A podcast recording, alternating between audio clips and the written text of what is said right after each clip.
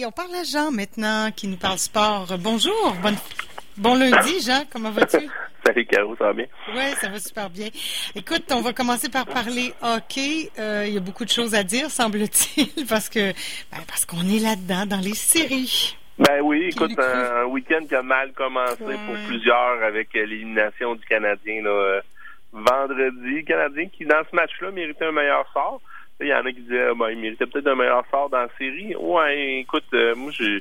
tu peux pas passer deux matchs sans compter de but dans une série. Mm. C'est consécutif. Euh, puis demander un meilleur sort, oui, il y a eu quelques poteaux euh, à travers ça, mais je pense qu'à la fin de tout ça, c'est peut-être le talent qui a fait de la différence. Mm-hmm. Par contre, ça reste que le Canadien, selon moi, a eu une expérience dans la bulle positive. Puis ça change un petit peu notre euh, fusil d'épaule sur la saison du Canadien. Euh, S'il n'y avait pas eu ces séries-là, la saison du Canadien, on s'entend que c'était une catastrophe. Ça n'a pas mm-hmm. été une bonne saison. C'est un club que je rappelle qui ne faisait même pas proche de faire les séries. Puis là, on a vu quand même des euh, euh je pense que un peu de, du bon vieil espoir pour l'avenir. OK, ouais. Mais j'ai l'impression que tout le monde s'accroche à ça, hein. Tu sais, Marc Bergevin aussi, puis tout le monde dit, ben, écoute il y a de l'espoir pour l'avenir. Ben, c'est ça pareil, parce que les, les, les joueurs qui ont mieux performé, c'est pas euh, nécessairement Gallagher ou euh, c'est les jeunes. C'est ça qui donne un peu d'espoir. Puis, euh, dans, dans le cas de Nick Suzuki, honnêtement, c'est un animal. Ça, va être un joueur, ça va être un, un joueur extraordinaire pour le Canadien de Montréal. Euh, il a des mains magiques. Euh, il est intelligent. Il je trouve qu'il il a pas peur des, des, grands moments aussi. Euh, ça, c'est important. puis il, il, va être bon, pas juste pour quelques années, mais il va être bon longtemps dans la Ligue nationale. De quel âge? Lui, il est jeune? Il est tout jeune. C'est il était recru cette année. Écoute, je dirais 19 ans, mais je peux me tromper. Là. Je ne vais pas regarder nécessairement, mais tu comprends, ouais, il est tout jeune. Puis Kotkaniemi, même chose. Il, il a montré beaucoup d'améliorations. Les choses qu'on lui reprochait euh, avant la, pandémie, il, était plus frais, il se faisait souvent enlever la rondelle euh, le long de la bande parce qu'il était pas assez physique. ben honnêtement, il, a pris ces quelques mois, semaines-là, il, a pris, on dit 12 à 15 livres de muscle, puis ça apparaît. Ça apparaît, ça a apparu tout le long des séries éliminatoires.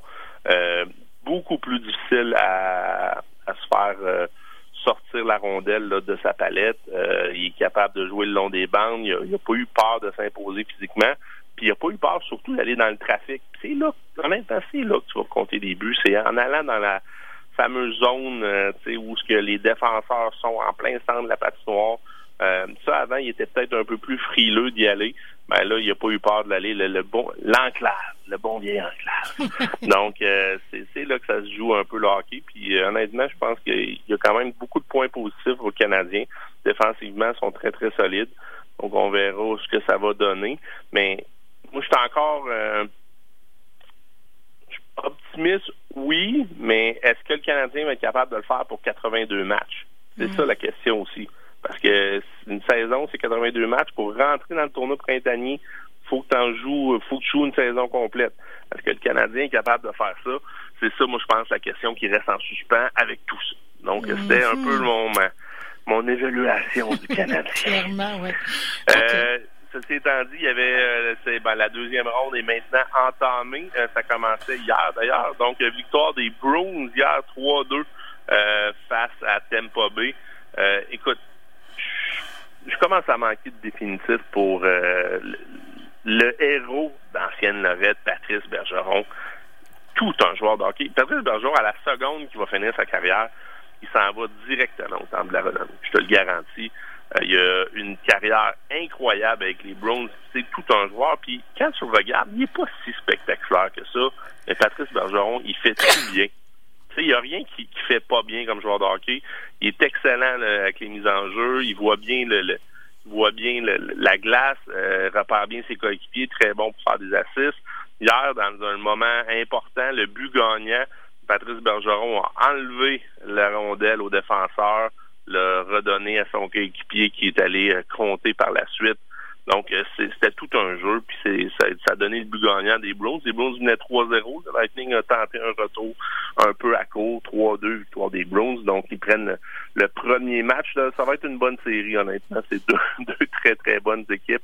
Euh, je m'attends à ce que le Lightning aussi ouais, donne je pense qu'ils vont rebondir aussi à ça. Oui, exact. Ils ont du beaucoup de talent. Est-ce que Alak va faire le, boulot sur ces, dans ces longues séries 4 de 7? Euh, on va voir. On va voir. Mhm. Il, il, commence à prendre de l'âge un petit peu. Yaroslav. Euh, Vegas euh, n'a fait qu'une bouchée hier des Canucks. C'était dans le match euh, plus tard, un peu le match de 22 heures. Euh, victoire de 5-0 face aux Canucks hier. Donc, on va espérer que les Canucks se relèvent un petit peu. Euh, il n'était pas dans le coup hier, honnêtement. Ça a été, non, ça a été à sens unique ce match-là. On va espérer que la série soit un peu plus serrée. Euh, je voulais te parler de, écoute, il y a beaucoup de choses. Je voulais te parler de NBA, euh, évidemment. Euh, eux, c'est la fin de la première ronde pour plusieurs euh, séries. Ça dépend. Dans l'Est, ça s'est réglé rapidement, honnêtement. il n'y a plus les, les... Écoute, Boston hier a battu Philadelphie. Boston gagne la série 4-0.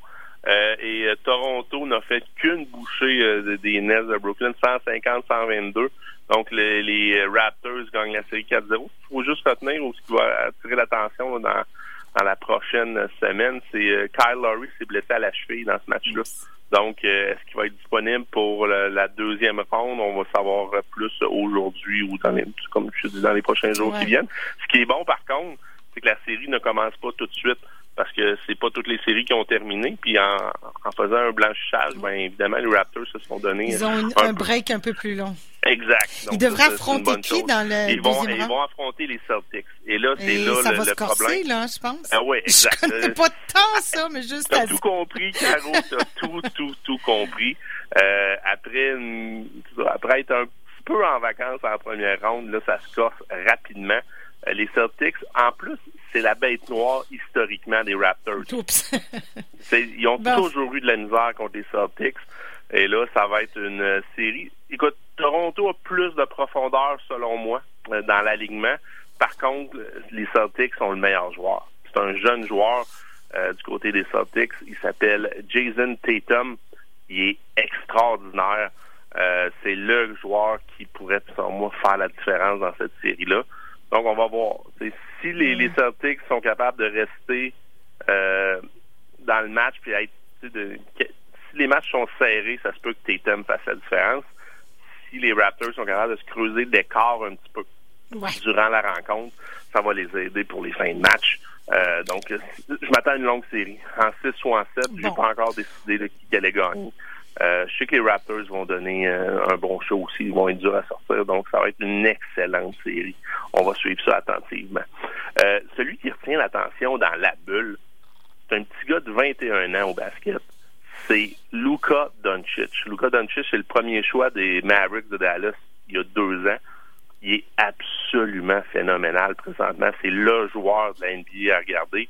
Écoute, il est dans les deux premières rencontres il a compté plus de 70 points. C'est le joueur dans l'histoire de la NBA qui a compté le plus de points ces deux premiers matchs. Ouais. C'est avant, avant Kareem Abdul-Jabbar, avant Magic, avant Michael Jordan, avant Charles Barkley. C'est lui. Et hier, dans le troisième match, il faut l'achever. Il finit pas le match. On pensait même qu'il nous jouerait pas euh, dans le match d'hier une bonne une, bonne entorse, tu le vois à la reprise, ça n'a pas, pas dû faire du bien. Il était de la rencontre hier phénoménal. Phénoménal. Écoute, 41 points, euh, ce qu'on appelle un triple-double, un triple-double en français. Euh, j'aime pas la, traduction. Euh, mais écoute, il a été absolument incroyable. Le match est allé en prolongation et c'est lui qui a frappé ce qu'on appelle un buzzer beater. Donc, sur le dernier lancé du match, il a closé le tout. Un long tir de trois points. Euh, honnêtement, j'étais un peu à court de... de... Le qualificatif, là, on Exact. C'est pas normal qu'un kid de 21 ans fasse ça présentement dans la NBA. Ben, lui, il le fait. Euh, puis les Clippers, ils n'ont pas de réponse. Puis les Clippers, ils ont des, ils ont trois bons défenseurs normalement. J'étais convaincu que moi, je donnais très peu de chance aux Mavericks de Dallas de battre les Clippers. La série maintenant égale 2-2. Euh, ça serait un énorme une énorme surprise si Dallas venait à bout des Clippers. On va voir, il reste du... c'est pas fini. C'est pas terminé, mais honnêtement, je te dis, Luka Doncic rouvre les yeux à bien des gens, puis les, Dallas ne gagneront pas, honnêtement, les séries cette année, mais ils vont être à surveiller dans les prochaines années. Ils sont très, très jeunes. Puis avec Doncic, on voit que tout est possible pour le Mavericks. C'est fun. Euh, les Mavs. Donc, euh, c'est ça. Hier, euh, c'était le troisième rencontre. Puis Utah, hier, a battu, a battu Denver. C'est la première fois dans l'histoire de la NBA qu'il y avait deux gars qui scoraient 50 points dans deux équipes différentes dans un match de série. Hier, c'est Donovan Mitchell, 51 points pour le Jazz. Le Jazz a gagné 129-107. Puis le Canadien, euh, Murray, qui est excellent d'ailleurs aussi. Euh, 50 pour euh, Jamal Murray. Donc, euh, c'est ça, mais dans une cause perdante. non, mais c'est ça. Hein. Mais tu fais bien de le souligner quand même. Ça, exact. Tu as compté 50 points, tu reviens au vestiaire, euh, on l'a perdu pareil, ça fait mal. Les gars, qu'est-ce que vous étiez? Où c'est que vous étiez quand je comptais ça? ouais, j'aurais peut-être eu besoin d'aide un petit peu, effectivement. donc, c'est ça. Je voulais te parler un petit écoute, on va faire euh, très, très rapidement. Ça, a été, ça n'a pas bien été pour le Québécois euh, Elvender Alvarez, Elender Alvarez euh, dans la boxe. Euh, lui, il a, écoute, ça a été une soirée difficile, tout simplement. il se battait dans la bulle à Las Vegas. Puis, écoute, s'est fait passer le KO au neuvième round, puis là, il est en réflexion sur son avenir. par, il s'est fait passer KO par Joe Smith fils, puis même avant là, les neuf rondes, euh, il s'est fait euh, donner une bonne volée en québécois. OK. Donc, euh, c'est clair. écoute, ça arrive. Donc là, il réfléchit à son avenir. puis je voulais te parler aussi, des fois, c'est, c'est pas très intelligent de se battre dans sa propre équipe. Au football, ça peut arriver. C'est ça qui est arrivé hier, avant hier, je pense, avec Earl Thomas. Earl Thomas, c'est un maraudeur parce que les, camps d'entraînement sont présentement en cours dans la NFL. Euh, Earl Thomas, c'est un maraudeur tout étoile des Ravens de Baltimore. Lui, il a décidé de s'en prendre à son propre coéquipier, bataille.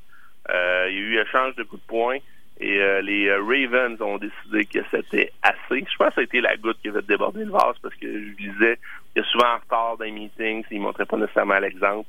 Ils ont dit, OK, ben, nous autres, c'est terminé avec Earl Thomas. Donc, c'est ça prend quand même du goût. Il a fait euh, le Pro Bowl l'an passé, donc c'est des fois c'est bon de ramener un peu les égaux euh, à bon à bon escient. Donc euh, il devra se trouver une nouvelle équipe, notre ami Earl, et pour ça, pour avoir frappé son propre coéquipier. Mais je veux te dire, au football, ça arrive surtout dans les camps d'entraînement. parce que dans les camps d'entraînement, tu essaies de... De tailler ta place. Ben, de tailler une place, exact. De, tu te bats pour une job, fait que ça peut arriver. Euh, mais j'ai ce que je voulais te dire dans le fond, c'est qu'il y avait probablement Anguille sous roche. Ça a été la cause de d'autres choses, tout simplement. L'effet domino a fait son œuvre là-dedans. Bon, ben, on va, on va se reparler vendredi, Jean? Oui, avec, euh, avec le, le, le, basket puis le, hockey qui, euh, qui, suit son cours. Donc, on va suivre ça. Puis, tranquillement aussi, on s'approche de la date limite là, du 31 août. Euh, pour euh, ce qu'il va y avoir du foot au Québec euh, cet automne? Ben oui. On suit ça là, avec attention. Ben, c'est la semaine prochaine, jour pour jour. Oui, exact, mais tu sais, ça se peut que ça se décide avant le 31 aussi. oui, oui, ouais, ouais. OK. de toute façon, on se reparle ah, vendredi. Puis, dernier petit point, écoute, ça, d'ailleurs, l'agent de Marc-André Fleury, qui est gardien de but, évidemment, avec les Knights de Las Vegas, je voulais t'en parler son agent l'a complètement échappé. Marc-André Fleury, c'est un bon petit gars. Là. Il ferait pas de mal à une mouche. Euh, c'était le gardien l'an passé de l'heure dans la nationale. Il était extraordinaire, a amené les Vegas en finale. Et cette année, ben, écoute, Robin Leonard joue très, très bien. L'entraîneur Pete DeBoer, avant les séries, euh, nomme euh, Leonard comme le gardien numéro un. Donc, Marc-André Fleury, présentement, est sur le banc avec Vegas. Et euh, son, son agent a envoyé un tweet euh, cette semaine avec Marc-André Fleury qui était en train de garder les buts avec un poignard dans le dos oh, avec le nom de l'entraîneur. non, c'est pas. Je ris là, mais c'est pas drôle. Ben moi, j'ai... ça a été ma première réaction initiale aussi. C'est vraiment pas drôle. Mais je dis, mais il l'a donc bien échappé là. Tu fais pas ça en dans les séries éliminatoires, là, tu sais, les, c'est oui, pas au nom de Marc-André Fleury, en plus. Marc-André Fleury a été pris un peu avec ça. Il a été obligé de ah, s'excuser. Il a demandé à son agent d'enlever le tweet. ben, j'espère. C'est sûr que c'est pas lui qui a commandé ça, je te le dis tout de suite. Ben non, c'est pas son genre pour une seconde. Donc, aïe, aïe, ça fait un peu la... la la controverse. Quand il s'est lancé sur les réseaux sociaux, il faut, revenir après, puis c'est compliqué. En tout ouais, ben, il a, écoute, il a demandé à son agent tout simplement d'enlever le tweet, mais ça avait, ça avait, circulé en masse avant. Aïe, aïe, aïe. Ben, écoute, Jean, je te remercie, puis euh, bonne journée, bonne semaine, bye bye.